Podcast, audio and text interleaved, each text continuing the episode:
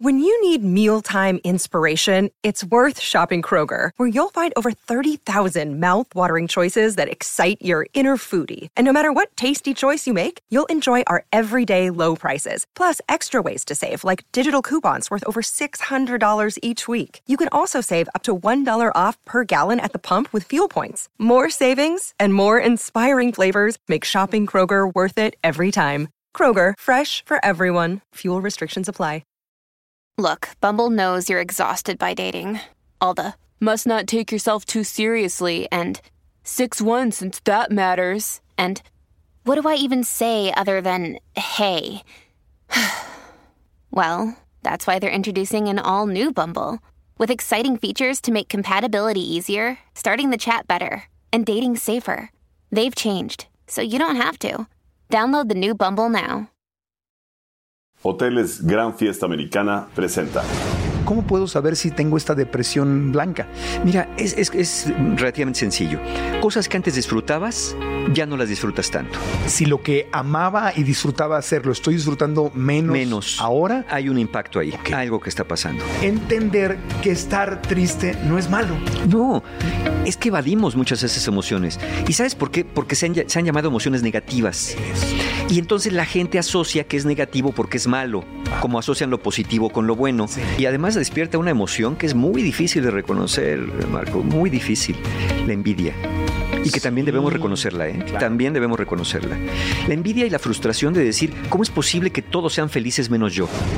Si en medio de las fiestas de este fin de año has llegado a sentir dentro de ti una especie de depresión o de tristeza o conoces a alguien que la puede estar viviendo o tal vez tú la has vivido pero no te has dado cuenta, quiero que sepas que esto es perfectamente humano y común. Eh, documentados cada año, más de 300 millones de personas lo sienten. Tiene un nombre, se llama depresión blanca o tristeza navideña o en inglés Christmas Blue. Y hay una forma de manejar esto para no perderte en esas emociones y para poder empezar un año desde un lugar en el que puedas manifestar lo que realmente quieres en tu vida. Pero hay que manejar esas emociones, no hay que suprimirlas. Así que ya sea por ti o por alguien en tu vida a quien quieres ayudar, este podcast te va a servir. Es el episodio 198. Comenzamos. El podcast de Marco Antonio Regil es una producción de RGL Entertainment y todos sus derechos están reservados.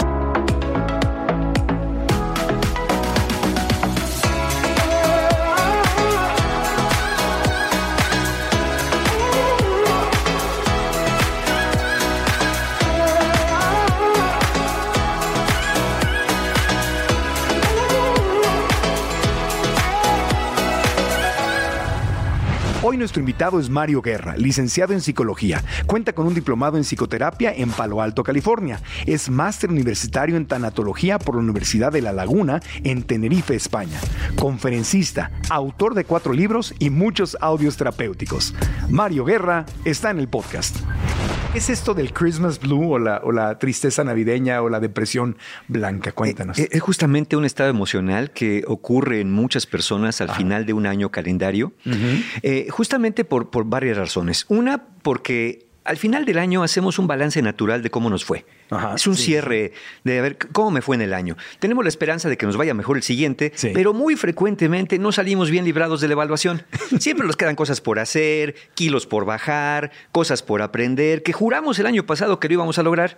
Y como pues hay años que son complicados, como los años de pandemia, por ejemplo, que nos van dificultando ciertas cosas, hay ciertas pérdidas que se van presentando a lo largo del camino, ¿no? Pérdidas importantes o pérdidas que pueden ser eh, reposicionables como perder un trabajo o una relación. Eh, y luego, el otro factor es que efectivamente está roja y verde por todas partes. Uno no puede salirse de la idea de que veo árboles de Navidad, gorritos, coronas, esferas, piñas, por todas partes. Y entonces parece ser eh, los anuncios, ¿no? Las cenas en familia y el pavo y el romerito y el bacalao y todos en alegría. Y uno dice, es que yo debo ser el que estoy mal, porque todo es alegría. ¿Por qué no siento el espíritu navideño, no? Debo ser un Grinch. Entonces ya es verde y verde y solamente verde, porque soy un Grinch. Ya en el rojo no hay nada. Y entonces las personas empiezan todavía a recrudecer más esta sensación como de melancolía, es un poco de tristeza tristeza, es un poco de añoranza, muchas cosas que van pasando que para muchas personas que evalúan que no les ha ido tan bien en el año o que no como les fue como quisieran, pues va, va, va derivando en una sensación de no fue un buen año y me da tristeza el tiempo perdido también o que sentimos que está perdido. O sea que para empezar es natural que es un, es un cierre de un ciclo. Es un cierre de un ciclo. Es un cierre- y, y cuando hay un cierre de un ciclo, hay una mm, al- algo se está muriendo, digamos. Está, está muriendo Sí, un año, se muere sí. un, un año más de mi vida.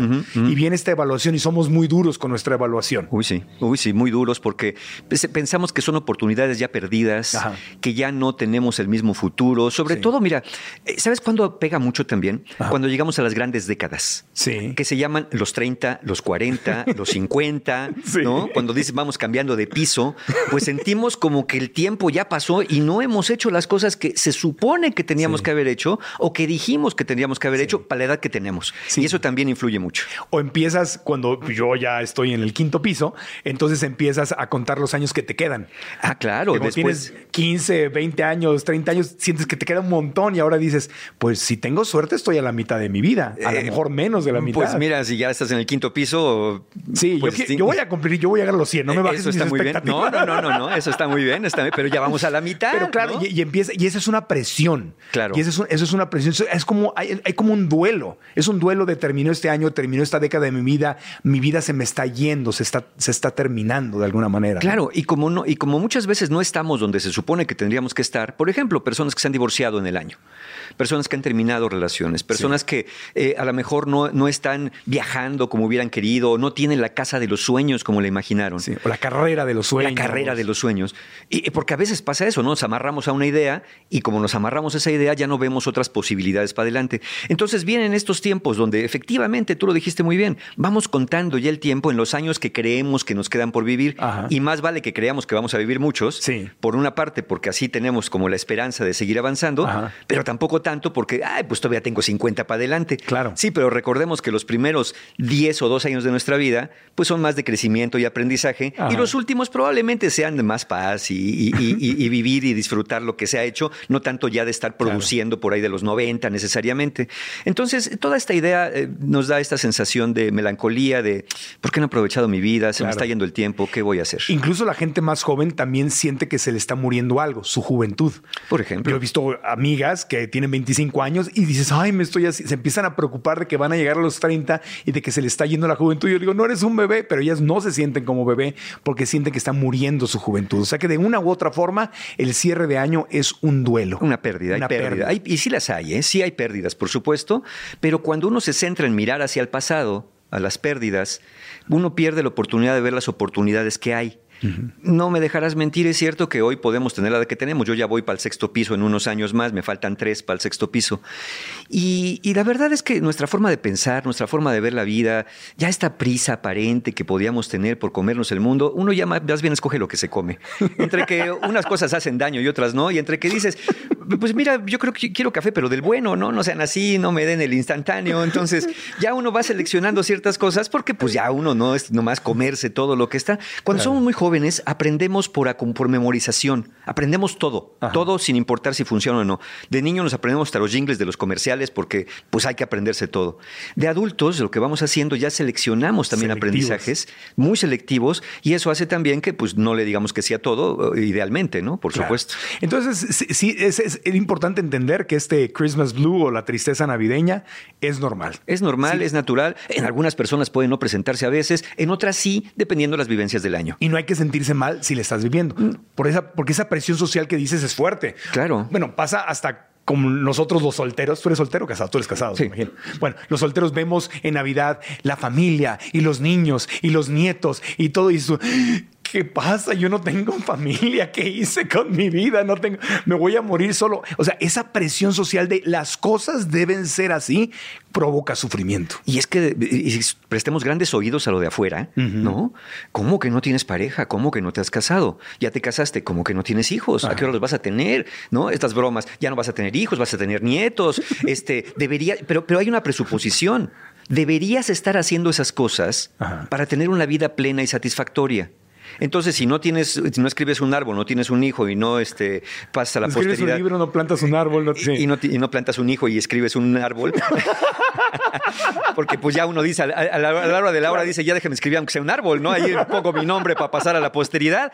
Bueno, si no, si no hacemos esos grandes hitos que se nos marcan, es como si no tuviéramos el derecho a ser felices porque algo nos faltó. Claro, ahí está. Si no estoy cumpliendo con la norma social, con la película, con el comercial navideño de fin de año, no merezco ser feliz. Sí, hasta te preguntan. no puedo ser feliz. Oye, ¿y, y tú estás casado? No. Ay, pobrecito. Sí, exacto. Ya, ya el pobreteo que uno dice, Ah. Santa María, pero ¿por qué? ¿No? En un momento dado. Entonces, y, y luego hasta te andan felicitando por cosas que tú ni qué, ¿no? Ah, ya tienes nietos, qué maravilla. Y tú, ajá, sí, pero pues yo qué culpa tengo, ¿no? O sea, es decir, está bien, si los quiero mucho, pero pues no me premien a mí. Yo que es como una felicitación Sí. de que estás logrando estos hitos, ¿no? Entonces, si te pintas el pelo, qué bueno, si no te lo pintas, qué malo, o hay que te dice que es al revés, que debes dejar de disfrutar las canas como vienen. Claro. La gente siempre va a opinar. Yo le digo a la gente, mira, a mis pacientes, la gente siempre va a opinar, pero no te sientas obligado ni obligada a hacer todo lo que las opiniones de otros digan, Ajá. porque te vas a desviar de tu propio camino. Sí. Hay muchas maneras de ser feliz, además de lo que dice el supuesto manual social de lo que deberíamos de estar haciendo. O sea, cada quien tiene el derecho de ser feliz con la fórmula que haya decidido en su vida. Mientras sea feliz, Marco Antonio, ¿cuántas personas no de veras cumplen con estos hitos? Tienen familia, tienen hijos, ya escribieron el, el- el libro, Libro. ya plantaron el árbol, ya hicieron todo lo que se les marca y cuando llegan al consultorio se sientan y me dicen, Mario, es que yo no soy feliz Claro. y me siento muy mal porque siento que tengo todo para hacerlo y no lo estoy siendo. Uy, esa es otra, Sí, otro claro. apego. O sea, Sí. como lo tengo todo, debería de ser Debería feliz. ser feliz. Y no lo soy. Es que seguir, seguir instructivo. ¿Dónde está la garantía? A mí que me digan dónde está quien me va a cumplir esta garantía, porque yo hice todo lo que me dijeron y lo que se esperaba de mí y no me siento feliz. O sea que además de la tristeza natural y obvia que sobre todo este año, Sí, claro. y, y le mandamos un abrazo y mucho amor a toda la gente que perdió un ser querido este año por el COVID. Muy difícil, sí. Es, es especialmente un año que puede ser muy triste para mucha gente, Sí. porque todos conocemos a alguien que falleció. Sí. Eso, eso, eso me queda claro. Además de eso, puedes tenerlo todo y aún así sentir esta, este Christmas blue, esa tristeza navideña. Así es. Entonces, el primer paso, ¿cuál sería? Para poder manejarlo. Porque el tema no es reprimirlo, ¿no? El tema No, es, no, no, de ninguna manera. es manejarlo. Sí, O sea, es manejarlo. es- ¿Cuál sería el primer paso? Mira, es, que es canalizar. El primero es reconocer que se siente, ¿no? Y aceptar. Sí, pues me siento triste, no estoy contento. Hoy no tengo tantas ganas de celebrar este año como otros años que he celebrado. Y no tiene nada de malo. No tiene nada de malo siempre que no te cierres. Mira, vam- vamos, vamos a empezar ahora sí que de abajo para arriba. Ok. Lo primero es cuidarse.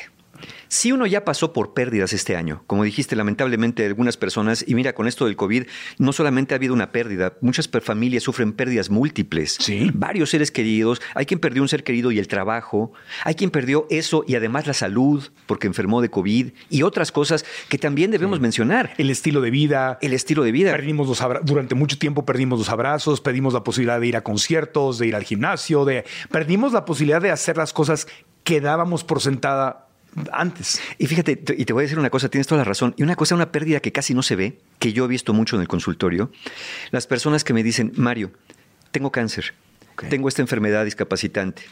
Nadie habla de eso. Ya, ya, ya, ya nadie me pregunta cómo estoy porque todo es COVID, COVID, COVID. Y todo el mundo, ay, no te dio COVID, ay, qué bueno, oye, pero acuérdate que estoy en quimioterapia. Ay, bueno, pero, pero no te dio COVID. Es decir, sí, Sí. Ya- ya es como decir, ya, Ah, es ya, cáncer. ya no Ah. estoy, ya están invalidando el Wow. proceso que venía teniendo, ya no se valida socialmente tanto porque todo se ha vuelto aquella otra enfermedad que todos eh, estamos eh, conscientes de que está pasando. Entonces, lo primero que hay que hacer con esto es reconocerlo. Sí, me siento triste y no es para menos. Yo a veces les digo a mis pacientes, cuando llegan me cuentan, Mario, me pasó este este año, me pasó esto, otro, me pasó aquello. Yo los veo y les digo, mira, te, te voy a decir una cosa que te va a sorprender. No sé cómo no estás peor. Porque a veces con lo que nos ha pasado, podríamos estar mucho peor que lo que estamos ahorita sin importar que mal estemos. Ajá. Entonces, reconozcan que no se sienten bien, reconozcan que no fue a lo mejor el mejor año de su vida y que sin embargo aquí están. O sea, no hay que, no hay que tenerle miedo a reconocer. No. Pero a- un- suena muy básica la pregunta, pero ¿cómo puedo reconocer? Para algunos puede ser muy obvio. Yo te digo, sí, este año estoy viviendo tristezas, pero para otros dicen, no, yo no he sentido eso, o no sé si lo estoy sintiendo. ¿Cómo puedo saber si tengo esta depresión blanca? Mira, es, es- es relativamente sencillo. Cosas que antes disfrutabas, ya no las disfrutas tanto. Ah. Si antes decían, no hombre, mi casa era una cuestión, la que era la casa de Santa Claus, yo siempre hacía meses antes preparativos y ahora no tengo muchas ganas, allá hay un indicador. Ok. Siempre comparen cómo eran antes a cómo están siendo ahora en este año. Si lo que amaba y disfrutaba hacer lo estoy disfrutando menos, menos. ahora, Hay un impacto ahí, Ok. algo que está pasando. Otra cosa, te cuesta más trabajo hacer las cosas.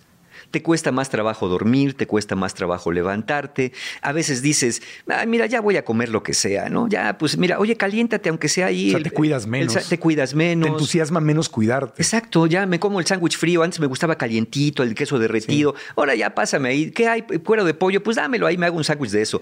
¿No? Sí. Este, no, hay, no hay pan, hay tortilla. Pues me hago un sándwich con tortilla. Oye, pero Claro. eso se llama quesadilla. Pues como se llame, me da lo mismo. Ya cuando nos da lo mismo. Indiferencia. Indiferencia, ¿no? Ya, Que Ya para qué leo un nuevo libro, ya para qué estudio algo nuevo, ya para qué bajo de peso, ya Sí, ya- ya da lo qué. mismo. Ya, pues, de todos modos, mira, las cosas no están bien, ya por más que hago. Y esto pasa sobre todo a aquellas personas que han seguido el instructivo, como dijimos, y no les funcionó como se supone que tenía que haber funcionado. Dicen, ya no voy a seguir ningún instructivo, ya para qué me cuido.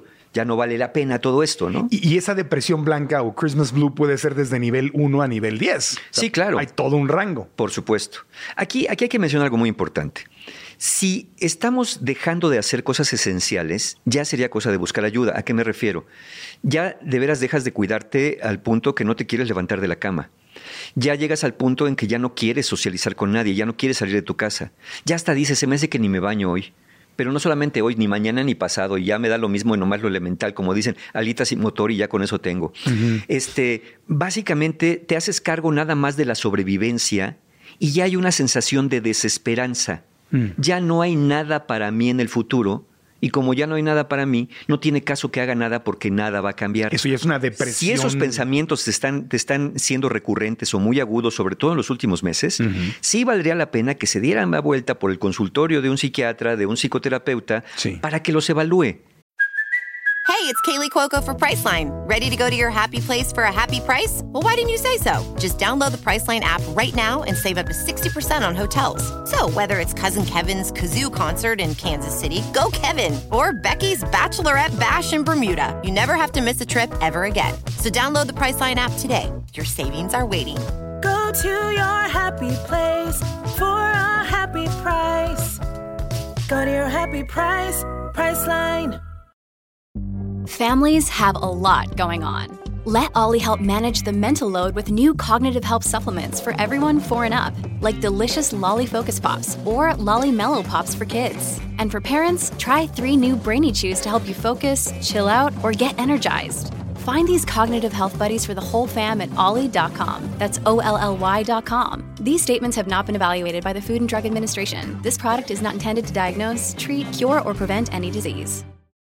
No deberíamos confiarnos. Depresión y ansiedad van a ser los impactos más grandes que vamos a tener en los años por venir a raíz de esta pandemia para algunas personas. Entonces, valdría la pena eso y siempre es importante mencionarlo. Entonces, darme cuenta y reconocer en qué nivel estoy. Si es algo leve, lo puedo atender. Y ahorita decimos cómo. Ajá. Exacto. Pero si es una cosa clínica, hay que ir al médico. Hay que, ir a- hay que buscar ayuda. Yo siempre he dicho, ayuda. cuando sientes que no puedes, o que no sabes cómo, o que no sabes por dónde, entonces es momento de buscar ayuda. Y, y si estás en ese nivel, no tiene nada de malo tomar antidepresivos bajo supervisión médica. Siempre, siempre, claro. Porque está el mito. No, yo no quiero tomar porque no me quiero ser dependiente. Claro. No, porque me voy a hacer adicto. A ver, ni te vas a hacer adicto ni te vas a ser dependiente si lo tomas de la mano de un especialista que te va a decir cómo empiezas, cómo lo mantienes y cuándo y cómo lo vas dejando llegado el momento, si es que eso es así. O sea, un plan completo. Un plan completo. Perfecto. Pero siempre de la mano de un especialista. Porque no faltan personas que te dicen también, pues ya, es que como digo, la, la gente opina porque, Sí. porque son maravillosas, somos las maravillosas las personas, opinamos de todo. Sí. Pero una opinión es una opinión. Hay quien te dice, mira, tómate esta pastilla que a mí me la recetaron y no sabes cómo me levantó. No, No, no. eh, no, y no, no trae ni envoltura, ya deja eso, ¿no? Entonces dices, no, pues espérame tantito. y te la da así como volteando a ver que no la sí, sí, sí. Entonces. Esta pastillita. Sí, entonces dices, no, mira, yo, yo creo que no, ¿no? pasó? Yo creo que no. Entonces, no, no, este, no. no, no, de verdad, no tomen, le digo, fuera de un tecito de tila, un tecito de menta, un, un hierbabuena, alguna cosa así. Sí, sí. Pero, pero no, eh, de, de veras, no se anden metiendo medicamentos, ni siquiera de receta, de patente, que ustedes no se los haya recetado un especialista, Claro. porque es peligroso. Entonces hay que darnos cuenta y ver realmente en qué nivel estamos. Si es grave, vamos, vamos con un psicoterapeuta. Exacto. Ahora, si es leve, que si es así nada más como una sensación de, Sí. de depresión, de tristeza. Que yo por ahí de septiembre, no. octubre estaba más o menos bien, pero que ahorita que acerca el fin de año ya estamos a unas horas, prácticamente a varias horas, pero ya son horas, ya los podemos contar por horas en este momento. Pues ya, ya uno se- no se siente tan bien. Dices, bueno, pues no, no, normalmente no soy así. No sé por qué ahorita me dio un bajón. Ah, bueno, ahorita lo podemos manejar. Son las emociones. Son las emociones. Aceptarlo. Yo, yo creo que par- la parte básica, lo hemos dicho mucho, pero nunca será suficiente, es Totalmente. entender que estar triste no es malo. No, es que evadimos muchas de esas emociones. ¿Y sabes por qué? Porque se han, se han llamado emociones negativas. Eso. Y entonces la gente asocia que es negativo porque es malo, Ajá. como asocian lo positivo con lo bueno. Sí. Y no, aquí no es como los polos de una pila. No. Las emociones negativas se llaman negativas porque son emociones que nos dan para que nos alejemos, para que busquemos salir de esos estados. Exacto. Es decir, la tristeza aparece para que me, me llame la atención y me diga algo está pasando en tu vida que necesitas moverte para salir de ese estado. Es un aviso. Es un aviso, pero hay que reconocer dónde estoy. ¿no? Pero no es malo, al contrario, que No. bueno, es como un dolor. Tengo un dolor en mi mano, pues me avisa que algo está mal para que me lo atiendan. ¿no? Efectivamente. Entonces tengo un dolor dentro de mí, tengo una, una- una tristeza, tengo una frustración, tengo una desesperación, una ansiedad. Eso me está avisando. Es una bendición que te dice, hey, Sí. una bandera, ¿no? Que te dice, aquí hay un problema. Aquí está pasando algo contigo. Ven a atenderlo. Así es. Pero no hay que reprimirlo, sino No, no, ni controlarlo, ni evitarlo, ni negarlo. hay que ir a la raíz. Me siento triste, me siento molesto, me siento melancólico, o, o incluso a veces puede la persona decir, mira, no sé exactamente qué me pasa, pero sé que no estoy como siempre. Y se vale Y decir no me eso. gusta cómo me siento. No tienes que saber. No tienes que saber. Nada más siento algo que está fuera de ritmo. Sí, y que no, no, no me hace sentir a mí mismo, en mí mismo, estoy como fuera de mí. Y con eso basta. Es como dicen, se me, como se, se me sale el alma del cuerpo, ¿no? Sí. Ya no soy yo. Sí. Haz de cuenta un poquito eso. Bueno, cu- cuando bromeábamos hace, hace tiempo, ¿no? cuando llegaba alguien de una población pequeña a la Ciudad de México, decían, no me hallo, ¿no? No me hallo, o te, va- o te vas a otro país y yo, a mí, a mí me ha pasado en Estados Unidos, no me hallo, extraño México. O sea, es como que no sabes qué es, no puedes decir, es que ese es, el- no tengo un diagnóstico, pero hay algo que está raro, que Uno está mal. sabe, uno siente y, y lo mejor es reconocerlo, porque mira, a veces pasa que las personas empiezan a mirar hacia afuera y dicen, es que, ay, ¿cómo voy a ser feliz? Mira, pues, mi familia no coopera conmigo, en mi trabajo es todo es una porquería, la economía, la inflación, el coronavirus. Y dices, a ver, espérame, cuando todo es una señal, nada es una señal. Ah. es decir, cuando todo afuera te molesta, todo, no importa dónde estés, es que realmente algo por dentro te está molestando. Es muy poco probable que toda interacción que tengamos con el clima, con las personas, con la ciudadanía, con la calle y con los animalitos del bosque sea una cosa nefasta. Eso me encantó. ¿Lo puedes repetir? Cuando Claro. todo es una señal. Cuando todo es una señal, nada es una señal. Entonces quiere decir que la señal habrá que buscarla adentro. Ahorita me acordé de una frase de Carl Gustav Jung que decía, quien mira, quien mira hacia afuera sueña y quien mira hacia adentro despierta.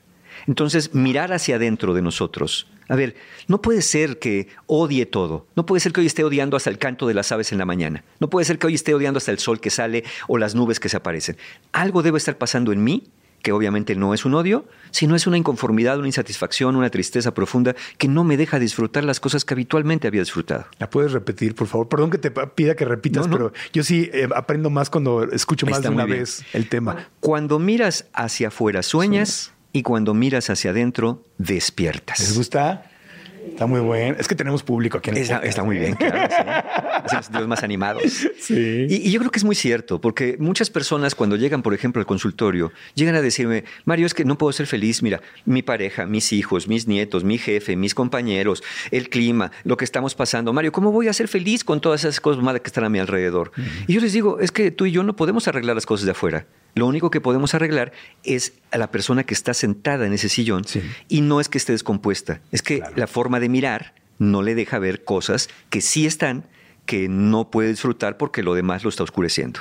A- aparte, lo que sucede afuera solo puede despertar algo que ya está dentro de Por ti. supuesto, por supuesto. Por eso no a toda la gente le molesta lo mismo. No. Si yo puedo llegar, el otro día fui con un amigo a tomar un café y habían unos niños. A mí no me molestan los niños, pero él dice, ay, no, vámonos a otra mesa porque hay niños. Y yo, yo por dentro, qué amargado me quedé. O sea, mi cerebro luego, Sí, luego sí, juzga. Sí, Y luego ya respiré y dije, no, no, no, suelta el juicio, acá, etcétera.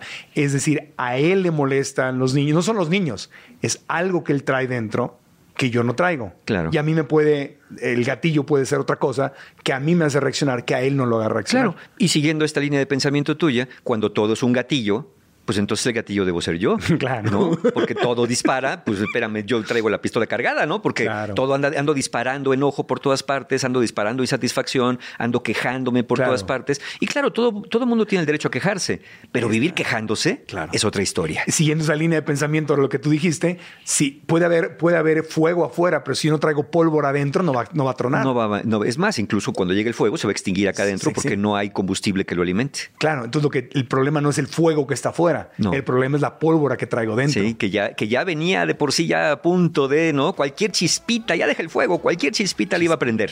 Claro. Y entonces podemos explotar. Y a veces vamos por la vida así, explotando, explotando, explotando, explotando y da autodañándonos y Así sin es. darnos cuenta que el problema está dentro y no afuera. Es correcto. Antes de continuar con el podcast, quiero decirte que te tenemos un regalo de Navidad de cierre de año muy hermoso o de principio de año, como tú lo quieras tomar. Tengo para ti un ejercicio que yo aprendí hace años y que me ha servido muchísimo. Una carta de gratitud que me hace sonreír cada vez que la escribo. Es una carta muy especial donde yo de la mano te voy a llevar a través de una meditación, una meditación guiada, donde tú vas a poder elegir a una persona, a mamá, papá, hijos, esposo, pareja, tío, abuelos, a Dios, a ti misma o a ti mismo y vas a escribirle después de la meditación guiada, después de que yo te lleve de la manita, una carta donde le vas a agradecer con todo tu corazón lo que ha dado para ti, lo que ha hecho por ti, lo que ha significado en tu vida. Hacer esta carta de gratitud te sintoniza justamente con la abundancia, con el amor, con la virtud de la gratitud que te abre las puertas de las posibilidades infinitas. Y sin decirte más, es un regalo, es un bono que normalmente agregamos en alguno de nuestros cursos, pero te lo quiero dar a ti por tiempo limitado como un regalo de fin de año. Así que ve a marcoantonioregil.com diagonal regalo. Es una página escondida, nadie la puede ver más que tú que escuchas o ves el podcast. marcoantonioregil.com diagonal regalo y podrás bajar esa meditación guiada que es también un ejercicio donde escribirás esa carta de gratitud. Repito, marcoantonioregil.com diagonal regalo. Exclusivo para ti que escuchas o ves el podcast. Y ahora, continuamos. Y entonces, en manor- mayor o menor proporción, eso es lo que pasa con la tristeza de fin de año. Sí. O sea, el- los comerciales de televisión, la imagen de la familia perfecta, eh, este tema de debo estar feliz, debería estar feliz y agradecido y pleno, debería haber logrado mis metas, debería, debería, debería.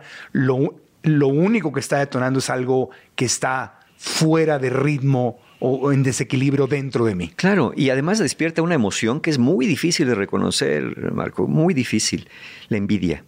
Y que también debemos reconocerla, ¿eh? claro. También debemos reconocerla. La envidia y la frustración de decir, ¿cómo es posible que todos sean felices menos yo? Y es cuando las personas empiezan a quejarse. Ay, mira nomás esos comerciales ahí, ya van a empezar con su Navidad. Ay, qué fastidio. Ay, los, ah, le cambias a la estación, aparece un jingle, le cambias. Yo no quiero oír Blanca Navidad, ninguna Blanca. Navidad. Sí, claro. Puro- son fantasiosos. Es su positivismo tóxico que nada más quiere. Ahí no ven los problemas que hay, no ven el sufrimiento. Dices, bueno, sí lo vemos, pero también tenemos una familia y también queremos convivir. Entonces, cuando te molesta tanto, pues, ¿qué le pasaba al Grinch? Decía la historia, su corazón se había encogido tres veces, ¿no? Tenía el corazón encogido porque le había pasado algo en el pasado, en la infancia, donde lo habían dejado solo y ahora tenía gran resentimiento y gran envidia de aquellos que eran felices. Y uno cuando no puede tener aquello que envidia, tiende a destruirlo. Otra vez, perdón, que, que repitas cosas. Pero Cuando uno siente que no puede tener lo que envidia, tiende a destruirlo, simbólicamente hablando. Por eso uno dice, a mí no me quiten eso, dejen de sus risas tontas. Y mira, y ahorita me lo hiciste recordar con este comentario que hiciste de aquel amigo, ¿no? Ajá. Donde de pronto ve a los niños reír o ve a los niños por ahí y de pronto no sé si conecte con algo de, de- de por su adentro. infancia. Que probablemente diga, yo no quiero ver esas risas porque, porque como no las puedo tener o no las pude tener, prefiero eliminarlas de mi vista. Prefiero no ver porque me duele ver aquello que siento que no puedo tener. Si yo no tuve, a lo mejor estamos aquí Estamos especulando. especulando. A lo mejor yo no tuve una infancia donde me reía, Sí. o a lo mejor me reía, pero se fue mi papá o mi mamá y perdí esa, perdí esa alegría, lo que sea. Lo que sea, o a lo mejor hoy no puedo reírme. No me puedo permitir reírme realmente con Esa alegría. felicidad hace evidente que hoy yo no estoy feliz. Exacto, exacto. Y, y- y te hace, o sea, hay 20 mil caminos, pero el tema es, una vez más, ir hacia adentro. Adentro. El camino no es hacia adentro. afuera. No. Es hacia adentro. Sí. Pero por eso, siempre yo digo que el, que el- que el crecimiento personal es un deporte de valientes, porque cualquier cobarde ve hacia afuera y le echa la culpa al arbolito, a tu suéter, al Sí. mío, a- al café, pero ir hacia adentro y ver que está adentro el problema es de valientes. Sí, porque es muy doloroso.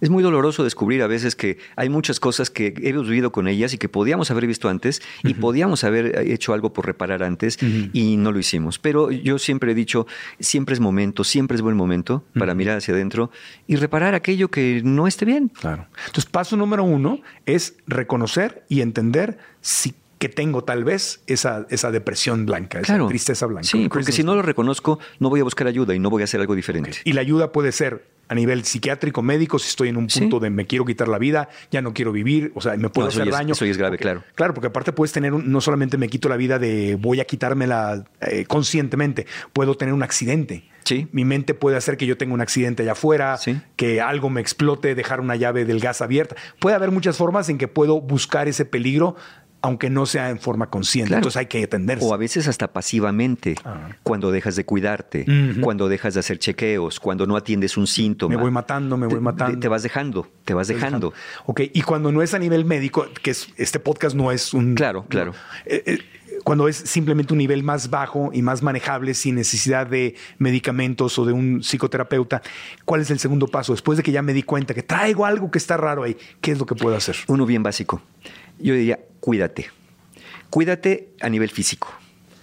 Mira, es muy común en estas fechas que haya comida de todo en todas partes. Entre comidas y recalentados siempre encontramos comida que no siempre es pues algo para comerse todos los días, ¿no? Están muy ricos los romeritos, el bacalao, esas cosas, el pavo, te la el comes un mes entero. La baguette, ¿no? Es, uno luego hace, hace como refuerzo un mes antes voy a bajar tres kilos porque voy a subir seis y ya nada más quedé tabla. Entonces ya estamos en esas. Entonces muchas personas, eh, hay, aquí eh, muchos excesos a veces. Entonces cuidarse implica cuidar tu alimentación, eh, no abusar del alcohol, porque tiende a ser a veces común que una persona muy triste, que una persona muy eh, que se siente muy melancólica, se dé cuenta que bebiendo alcohol, eso me lo decía hace tiempo una paciente, me dice, Mario, es que fíjate que yo antes bebía una copita, dos copitas, pero últimamente me he descubierto que cuando bebo cuatro o cinco, todo el mundo me dice que estoy muy divertida y que soy muy alegre y que le da mucha risa, pero ya la sexta me dice, no, sabes que ya vete a dormir porque ya te pusiste muy mal. Entonces no sé qué hacer. Y le digo, mira, no, no es que te pongas divertida, pregúntate cómo estabas antes de eso. ¿Qué cosa es lo que te permite este, este inhibidor que es el alcohol, que duerme a un guardián exterior y nos permite ser más nosotros. Mm. ¿Cómo podríamos permitirnos ser más nosotros? Bueno, sin tener que recurrir al alcohol, cuidar la bebida, cuidar, no, no, no, caer en exceso. No digo que no se pueda brindar y comer 12 uvas. Sí se puede un brindis, sí comer un poquito en la cena, ¿no? Y también medirse, porque luego también los platos, las familias mexicanas somos muy particulares, ¿no? Ahí te va el plato de romeritos, órale, ¿no? Y, si eres invitado a una casa, te preguntan, oye, oye ¿te gustó? ¿Sí? ¿Quieres más? No, ay, no te gustó. Ah. No, sí, me, entonces otro poquito. Ándale, nomás te doy tantito con, papitas, nada más sin camarón, si no quieres. Sí, nos, y nos festejamos en la glotonería. Y dices, bueno, tantito. y luego van a la cocina. Sirvan otro plato lleno este panzón porque ya le está gustando. Órale, ¿no? Y ni modo. Y luego, como sentimos feo, dejar en el plato porque sería una cosa grosera. Entonces, cuidar la forma de alimentar, cuidar la forma de beber. Yo sé que estas no son épocas para pensar en aquello porque eso ya viene en unos días con los propósitos de Año Nuevo, de hacer ejercicio. Pero sí sería, sería interesante. Sabemos que el ejercicio, una caminata vigorosa por 10 minutos, libera endorfinas.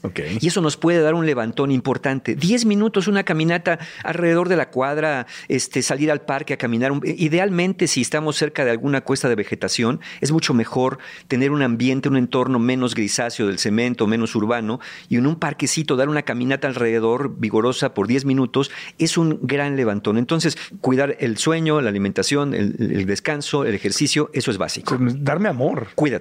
Date, date amor. Sí. El segundo es inspírate. Ok. Muchas personas dicen, no, yo no quiero oír música, voy a apagar todo, yo no quiero ruido, no quiero nada.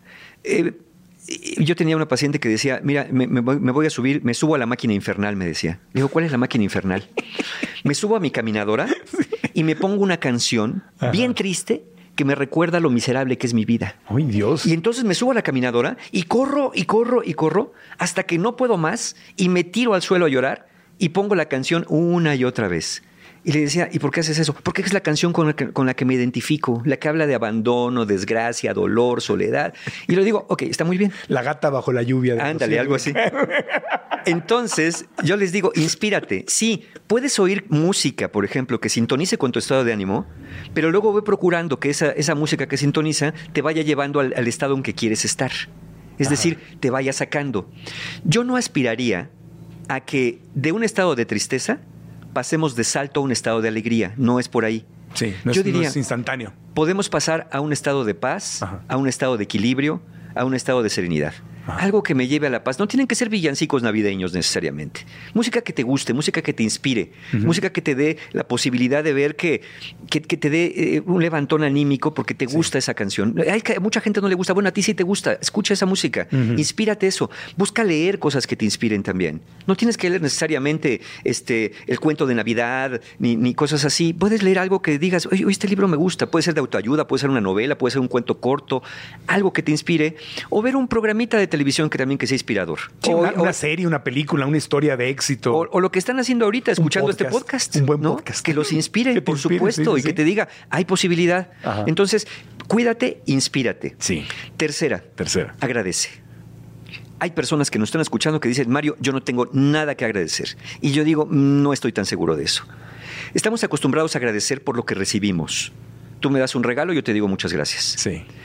Generalmente no agradecemos por lo que perdemos, porque no le vemos la gratitud a, una pérdida importante. Pero yo digo agradecer por lo que todavía tenemos. Agradecer por lo que no hemos perdido. Agradecer por lo que está cotidianamente en nuestra vida y que es bueno. Sí. Es verdad que hemos tenido pérdidas, pero no lo hemos perdido todo. Estamos aquí. Si, si ustedes nos están escuchando, están ustedes.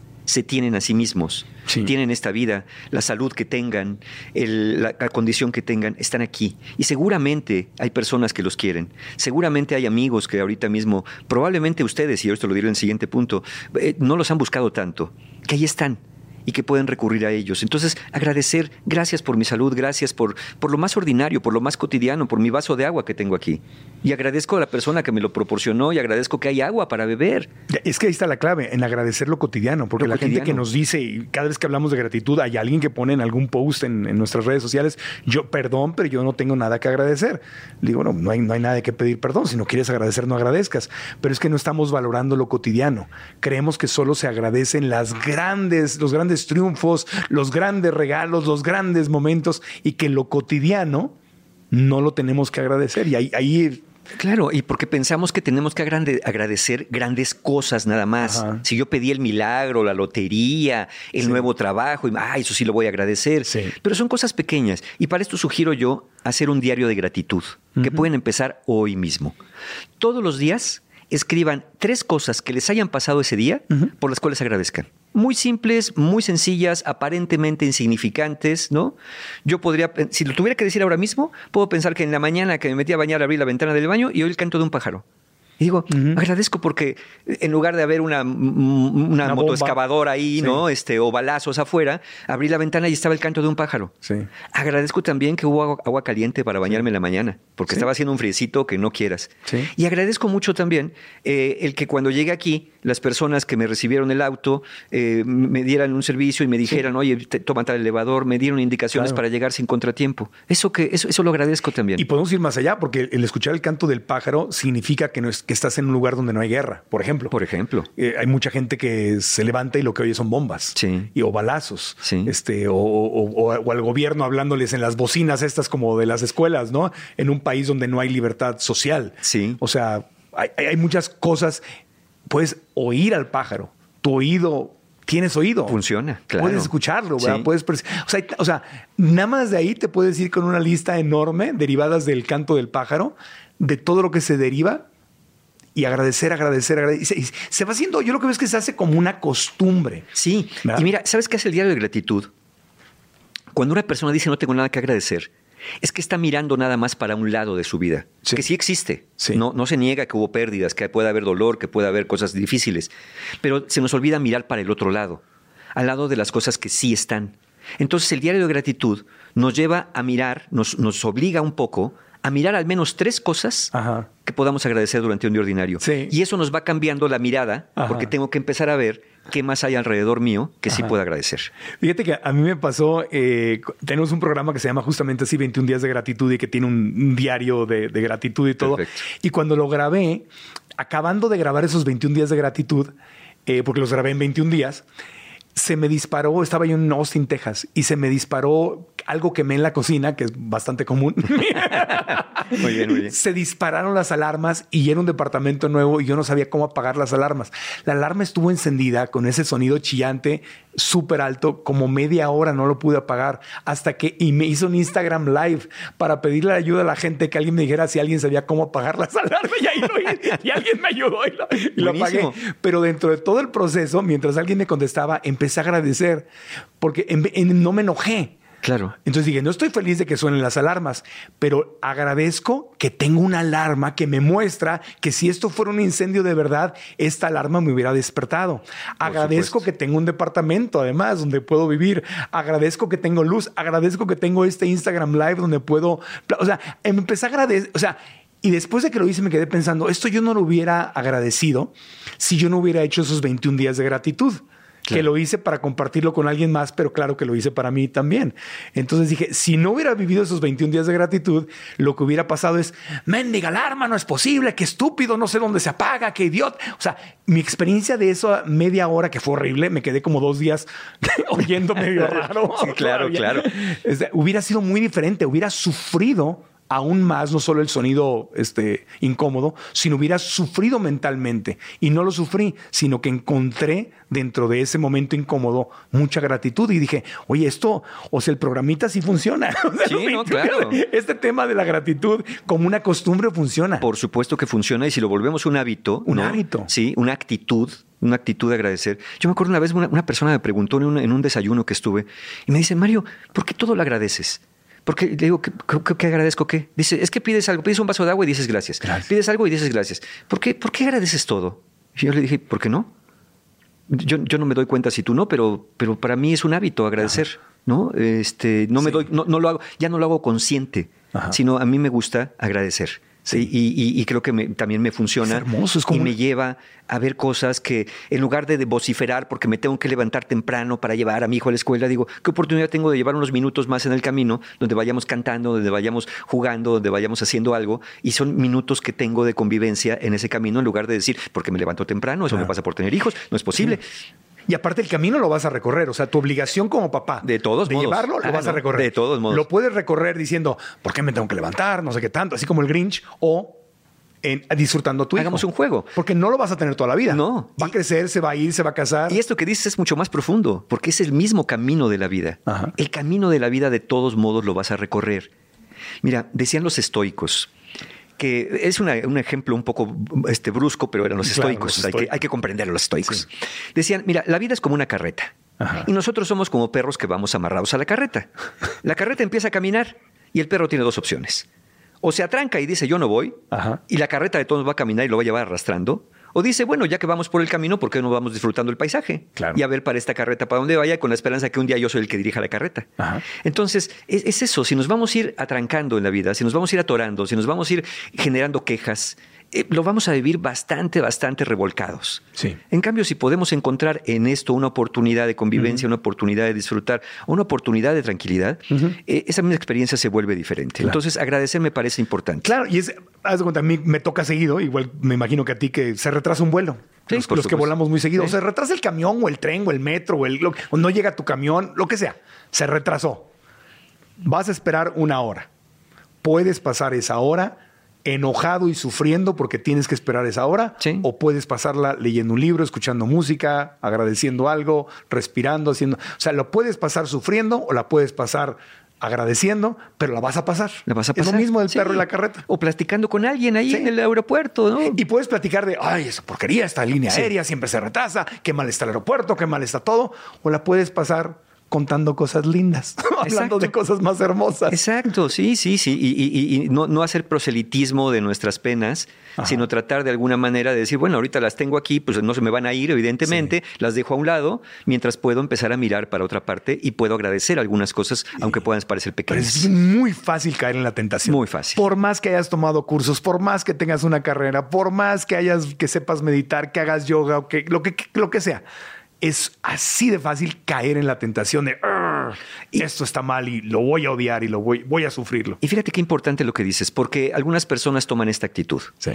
De- vamos a pensar en tu podcast de 21 días de gratitud. Sí. Ya llevan 20 días de gratitud.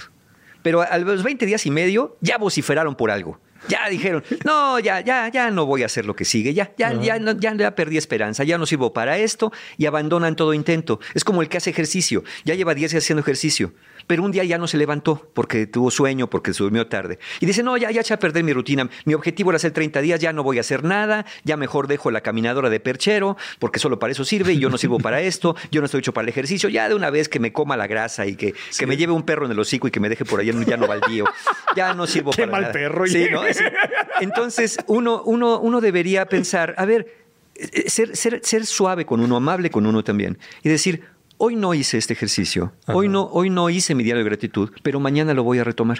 Claro. Porque un, una- un retroceso, una recaída es natural. Sí. So- no- no- somos muy duros, lo dijiste Sí, no al es todo nada. Somos muy duros, lo dijiste al principio. Somos muy duros y nos castigamos, ¿no? Sí. Ah, ya rompí la dieta. Pues ahora me voy a atascar tres tamales para que se me quite de una vez. Órale, que me, que me atasque, se me- que, Que se me ponga carne de puerco en las venas de una vez ya para que, para que acabe yo mal. No, a ver, sí, es verdad. Hoy quizá comí fuera de lo de mi dieta. Al rato en la cena lo recupero. No es de, no, ahora voy a comer pura lechuga y agua para que se me quite durante un mes. Todo o nada, todo, Todo o nada. nada. Y así no, la vida no es todo o Sí, nada. Y hacerlo de malas, y hacerlo como castigo, ¿no? Claro. Y además, eh, eh, cuando eres intolerante contigo y te tratas así, así vas a tratar a los Por demás. supuesto, Y por entonces supuesto. Ahí, es, ahí eres el Grinch. Ahí es- ayer es el Grinch, Entonces, efectivamente. te estás torturando por dentro y torturas a todo el que se te ponga enfrente. Así es. Ay, qué feo. Ay, qué feo. Si buscas el lugar ideal para tu estancia en la Ciudad de México, tengo para ti la opción perfecta. El hermoso hotel Gran Fiesta Americana Chapultepec, que te ofrece todo. Máxima comodidad en cualquiera de sus 203 habitaciones y 14 suites de lujo. Hermosos salones para convenciones y talleres. El restaurante Azur con la mejor comida mediterránea. E inigualables vistas directo al bosque y castillo de Chapultepec. No esperes más y haz hoy mismo tu reservación en www.granfiestamericana.com. Repito, www.granfiestamericana.com y ten la mejor de las estancias en la hermosa Ciudad de México. Entonces, empezamos. Cuidarte, Cuídate, inspírate, inspírate, agradece. agradece. Ajá. Conéctate. Conéctate. Conéctate. Eh, miren, yo, yo sé que a veces en esta época quien no quiere celebrar y no quiere festejar, su remedio número uno es aislarse. Ajá. Yo no voy a la cena, yo no voy a ir a nada, yo no quiero esto, yo no estoy para festejos, yo no estoy para celebrar, yo no estoy para esto. Y yo estoy de acuerdo. Cuando no estemos para celebrar, cuando no estemos para festejar, siempre podemos conmemorar traer a la memoria a los ausentes, sobre todo aquellas personas que me preguntan muy comúnmente, Mario, ¿cómo celebrar estas fechas si un ser querido no está, si no tengo ganas de celebrar? Y yo les digo, ¿qué, qué- qué quieres hacer? ¿Quieres rendirle homenaje a la persona? ¿Te interesa? Sí. Ah, bueno, ¿qué le gustaba? No, pues le gustaba el árbol.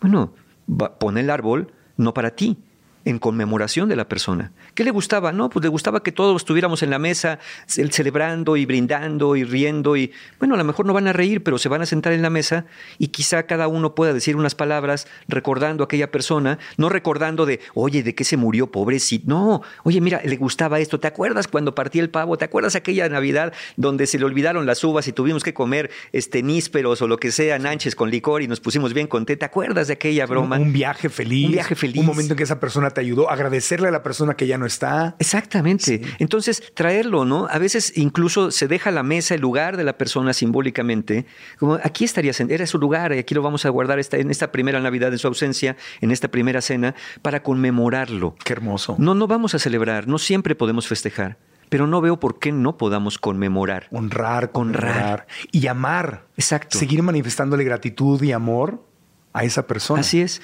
Y entonces así no tenemos que aislarnos. Y así tampoco está muerta. No, no, y, y es que no, no morimos del todo. Yo siempre digo que siempre morimos dos veces. Morimos cuando morimos y morimos la- cuando la última persona que nos recuerda muere también. Coco, la película, ¿te acuerdas? Por ejemplo, es lo que decía sí, el, el- sí. el fanta- el- el- el alma que se estaba desapareciendo porque le estaban olvidando. ¿no? Recuérdenme, ¿no? Recuérdame. sí. Wow. Y así, así será. Entonces, no se aíslen, procuren en lo posible con estas cuestiones pandémicas, el contacto físico se vuelve importante eh, en la medida de lo posible y si no es posible, al menos no se aíslen. Los seres humanos necesitamos a otros seres humanos. necesitamos la cercanía, necesitamos hablar, necesitamos ser escuchados también. Somos mamíferos, somos de manadita, somos de, tribu. Y necesitamos eso también. Entonces, entiendo que no quieran. Yo a veces le digo a mis pacientes, ok, ve un ratito, ve un ratito a la cena. Si quieres, no te quedes al bailongo, no te quedes a la piñata, no te quedes al resto. Ya. No, es que Mario a veces se ponen luego bien locotes ahí. Está bien. Ve a cenar, ve a cenar, quédate un ratito, agradece y después ya te regresas a tu casa, pero ve. Eh, eh, eh, llévate un poquito a eso, a, algo que no quieres, pero que te hace bien. Sí. Miren, no se pregunten si quieren, porque ya sé que me van a decir, no, no quiero. Pregúntate si te hace bien. ¿Qué es lo que te hace bien? ¿Cuántas veces queremos algo que no nos hace bien y muchas veces no queremos algo que sí es bueno? Pensemos en esto de la vacuna, ¿no? Ay, no, yo no quiero vacunarme porque me duele. Bueno, pero te hace bien. A veces un jarabito para la tos que dice, no, está amargoso, pero te hace bien. Y cuántas cosas que por ahí, comida ultraprocesada que puede parecer muy sabrosa, pues no te hace mucho bien. Entonces, pregúntense, sí, no, yo sé que no quiero, pero creo que me hace bien. Y si, y si es posible y aplica, siempre podrían buscar en estas épocas reconciliarse, pedir perdón, perdonar o hasta perdonarse en un momento dado si sienten que algo está por ahí pendiente de resolver. Sí. Incluso te puedes perdonar por los juicios que estableciste sobre otra persona. Por supuesto. Que son los que te hacen sufrir. Mi papá era terrible, o mi mamá no tenía paciencia, todo.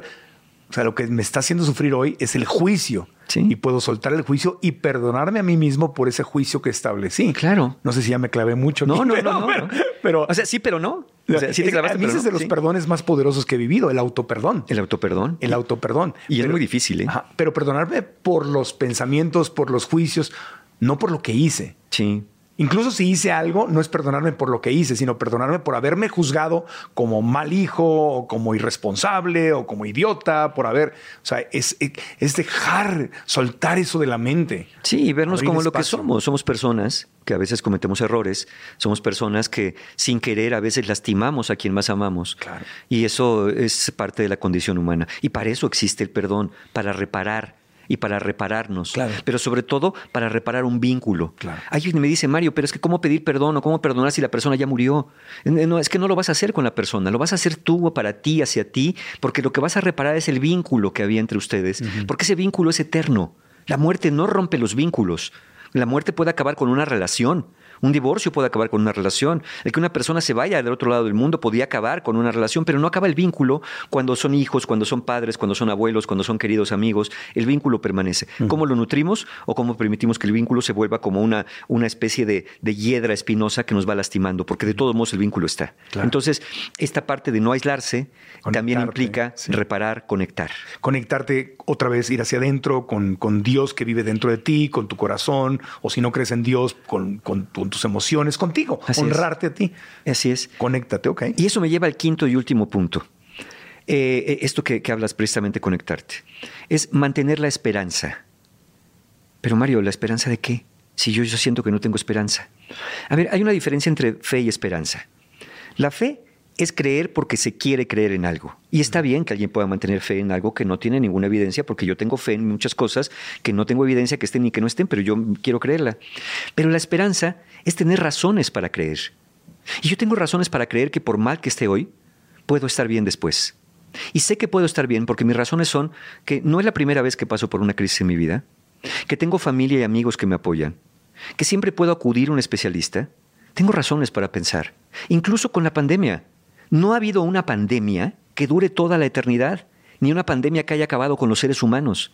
Entonces yo tengo esperanza que esto un día, no sé cuándo, no sé cómo, acabe y nos permita eh, tomar más conciencia de, cómo vivimos y tomar más responsabilidad y, hacer algunos cambios. Entonces, eh, tener esta esperanza, eh, y aquí les digo a las personas que nos escuchan que se sienten verdaderamente desesperanzadas en este momento, sostengan una creencia, que aunque todavía no sepan cómo, que aunque todavía no sepan cuándo, de esto también van a salir adelante. Esa es la esperanza que les pido sostener. Todavía no veo cómo, todavía no sé cuándo. Todavía no encuentro el camino, pero sé que hay un camino. No sé si es el camino que me han dicho, pero sé que hay un camino que si lo hago rodeado de personas que me quieren, lo hago de, buscar ayudas necesarias, lo hago cuidándome, lo hago agradeciendo, lo hago conectándome, el camino va a ser menos doloroso y más transitable para mí. Y lo voy a repetir, aunque todavía no sepas cómo, aunque todavía no sepas cuándo, sostén la esperanza y la creencia que de esto también vas a poder salir adelante. Porque nada es para siempre. Nada es para siempre. Nada es para siempre. Y eso que dices me parece tan, tan, tan importante y te agradezco que, que lo, que lo digas, porque si no tengo esperanza, la solución se me puede presentar aquí. Sí, y no Pero la voy a como ver. ya no creo que hay solución, ya no la estoy buscando, no estoy abierto, aquí puede estar. La dejo ir. Y no la veo. Sí. No la identifico. Es como cuando te quieres comprar un auto o una casa o algo. Empiezas a ver ese auto que quieres, esa marca de auto o ese color de auto o esa casita. Empiezas a notar departamentos, casas, autos, eh, un- lo que sea. La- la- zapatos que quieres. Los ves, siempre han estado ahí, pero les pusiste atención. Es lo mismo. Sí. Si dejo de tener esperanza, no voy- puede estar enfrente. Dios, el universo te puede estar mandando a bolillazos. Y no la vas a tomar. No, la a- no la no vas a- existe, no existe, no existe. Claro. No, Cuando no tienes esperanza, lo que toca es buscar después los cómo. Claro. Yo sé que hay una esperanza para mí, yo sé que de esto voy a salir, sé que de esto me voy a recuperar. La pregunta es cómo. Y entonces ya sabes que es con apoyo de familia, con apoyo de amigos, con apoyo de un especialista y cuidándote y todo lo que ya dijimos anteriormente. Entonces recapitulamos. Sí. Cuidarte. Pa-. Pasos para terminar con esta tristeza de fin de año, de Navidad, como le queramos llamar, ¿no? El Christmas Blue. Cuidarte. Cuídate. Alimentos, Sueño, Sueño. descanso, ejercicio. cuidado con el alcohol. Cuidado con el Cuidado alcohol. con el alcohol. Este, inspírate, dijiste. Inspírate, inspírate, busca cosas, eh, cosas de, de ver, de oler, de sentir, de saborear, de escuchar, que te que sintonicen con tu estado y que te lleven al estado que quieres estar. Tres, agradece. Agradece. Agradece lo cotidiano, agradece lo que tienes, no solamente lo que recibas, y agradece también por lo que todavía no has perdido. Claro. Cuatro era conéctate. Conéctate, no te aísles, no, no, no trates de evitar estas reuniones, ve un tiempito corto, conmemora si no quieres festejar, eh, pero siempre mantén a los ausentes en presencia y tú mantente en presencia para no ser un ausente. Y mantener la esperanza. Mantener la esperanza, lo repito, de que todavía no sabes cómo, que aunque todavía no sepas cuándo, de esto, de esto también vas a salir si te lo propones. Gracias. A nombre de toda la gente que está escuchando y viendo esto, y te agradezco mucho que hayas estado aquí para compartir. Creo que nos estás dando una inspiración. ¿A poco no, chicas? Nos están dando una inspiración. Le damos un aplauso. Estuvo muy hermoso este podcast. Muchas gracias. Gracias. No, y yo también te agradezco la invitación y agradezco a todo nuestro público aquí, a los que nos estén escuchando, en cualquier momento que nos estén escuchando. Yo agradezco de verdad que, que nos hayan escuchado hasta el final y confío, como tú dijiste al principio, que algo de lo que aquí hablamos va a ser de ayuda para alguien que en este momento, justo en este momento, lo esté necesitando. Estoy seguro, garantizo es. que sí. Y si tú eres esa persona y estás en canal de YouTube, además de darle like al video, suscribirte al canal, activar la campanita, escribe aquí abajo de yo soy esta persona y este podcast me acaba de ayudar para esto o me acaba de recordar esto. Si estás en cualquiera de las aplicaciones de podcast, también suscríbete ahí. Una reseña y cinco estrellas nos ayuda mucho y ahí no puedes comentar, pero puedes comentar en cualquiera de mis redes sociales qué fue lo que aprendiste, lo más importante de este podcast. Hazlo, por favor. ¿Y dónde te podemos encontrar? Siempre me pueden encontrar en mi página marioguerra.mx, marioguerra.mx y mis talleres y cursos en encuentrohumano.com. Siempre van a encontrar un taller abierto en encuentrohumano.com. Maravilloso. Entonces, das terapias uno a uno y das talleres. Talleres, claro, porque la propuesta colectiva a veces ayuda a muchas personas también a hacer su primer contacto con la ayuda y darse cuenta que, que- que hay un beneficio en no estar solos en esto. Maravilloso. Así Muchas es. gracias. Muchas gracias, Marco Antonio. Gracias a ustedes. Gracias a todos. Aprendamos juntos. ¿Estás listo para convertir tus mejores ideas en un negocio en línea exitoso? Te presentamos Shopify. Tal vez no lo sabías, pero nuestro podcast More Than Mamis es un negocio y lo empezamos por supuesto para desahogarnos y hablar sobre la maternidad, no para convertirnos en expertas de ventas y del e-commerce. Así que sí, necesitábamos ayuda para vender nuestro merch y poner en marcha nuestra tienda. ¿Y cómo suena con Shopify? Llegó otra venta. Shopify es la plataforma de comercio que está revolucionando millones de negocios en todo el mundo. Ya seas un emprendedor desde tu casa o desde donde sea, Shopify es la única herramienta que necesitas para iniciar, administrar y hacer crecer tu negocio sin dificultades. Con Shopify puedo gestionar pedidos, envíos y pagos desde cualquier lugar, brindándote toda la información y estadísticas de tus ventas al detalle. Regístrate para un periodo de prueba con tan solo un dólar al mes en shopify.com barra sonoro, todo en minúsculas. Ve a shopify.com barra sonoro para llevar tu negocio al siguiente nivel. Shopify.com barra sonoro. ¿Quieres regalar más que flores este Día de las Madres? The Home Depot te da una idea. Pasa más tiempo con mamá plantando flores coloridas, con macetas y tierra de primera calidad para realzar su jardín. Así sentirá que es su día todos los días. Llévate tierra para macetas Bigoro por solo $8.97 y crece plantas fuertes y saludables dentro y fuera de casa. Recoge en tienda y sigue cultivando más momentos con mamá en The Home Depot. Haces más, logras más. Más detalles en homedepot.com diagonal delivery. With Lucky Land slots, you can get lucky just about anywhere. Dearly beloved, we are gathered here today to. Has anyone seen the bride and groom? Sorry, sorry, we're here. We were getting lucky in the limo and we lost track of time. No, Lucky Land Casino, with cash prizes that add up quicker than a guest registry. In that case, I pronounce you lucky. Play for free at LuckyLandSlots.com. Daily bonuses are waiting. No purchase necessary. Void where prohibited by law. 18 plus. Terms and conditions apply. See website for details.